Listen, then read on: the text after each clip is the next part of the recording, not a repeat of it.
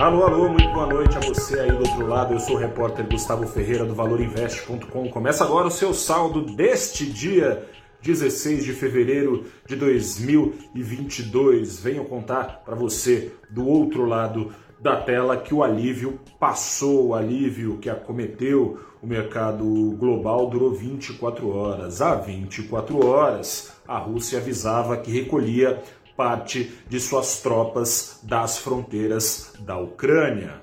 Agora, os Estados Unidos, que lidera a OTAN, Organização do Tratado do Atlântico Norte, bloco militar ocidental rival da Rússia, os Estados Unidos acusam a Rússia não de retirar, mas de reforçar as suas tropas nas fronteiras da Ucrânia. Ou seja, o risco de guerra que parecia iminente deixou de ficar iminente e agora parece ainda mais iminente caso se confirme a informação de mais tropas sendo colocadas na fronteira da Ucrânia.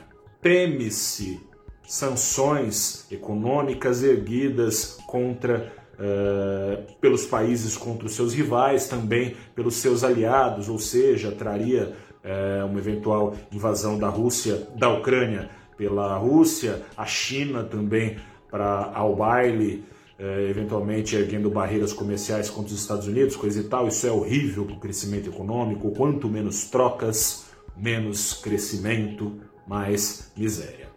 Mas não é só isso que preocupa o mercado, tem mais caroço nesse angu e tem a ver com a alta de juros nos Estados Unidos. Os preços de energia, em especial petróleo e gás natural, são dos principais motores dos níveis elevadíssimos de inflação no mundo todo. No caso americano, a inflação nos maiores patamares em quatro décadas. Caso o bicho pegue de fato na Rússia, nas fronteiras com a Ucrânia, periga a Rússia responder ao Ocidente fechando a torneira, seja do gás natural, grande fornecedora que é para a Europa, seja uh, a torneirinha da sua oferta de petróleo, ou seja, estrangularia ainda mais os gargalos de oferta que já fazem a inflação estar onde está no mundo. Hoje, nos Estados Unidos, foi divulgação da ata da última reunião de juros por lá.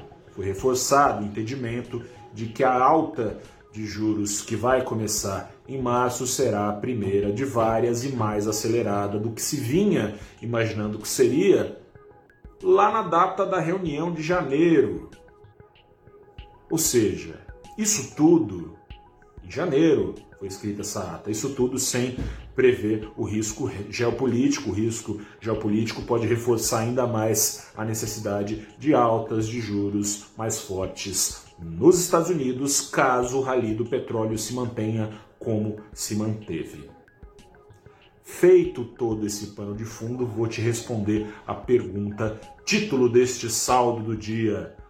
Pode a guerra ser positiva? Não tem como, não só por razões humanitárias, mas principalmente, mas também no que diz respeito ao mercado financeiro. Mais inflação, mais juros, menos crescimento, mais miséria implica em menos receitas para as empresas, ou seja, no vai da valsa da história, quanto mais guerra, menos receita, menos crescimento para as ações listadas na bolsa. Mas o curto prazo tem ajudado a bolsa brasileira. A bolsa brasileira, mais uma vez, enquanto o mundo era assolado por aversão ao risco, a bolsa brasileira subiu.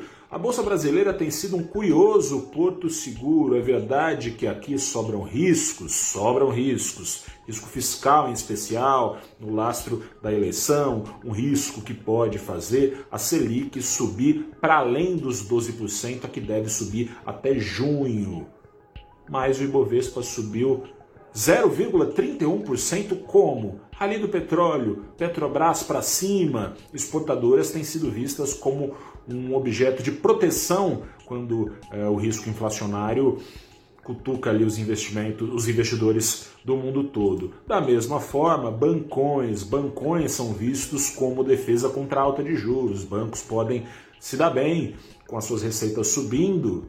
E aí que mora o perigo, porque se o juro subir demais, a inadimplência pode subir, não ser tão boa assim pelos bancos, mas investidores têm apostado que os juros subindo serão benéficos para os bancos, cobrando eles crédito mais caro.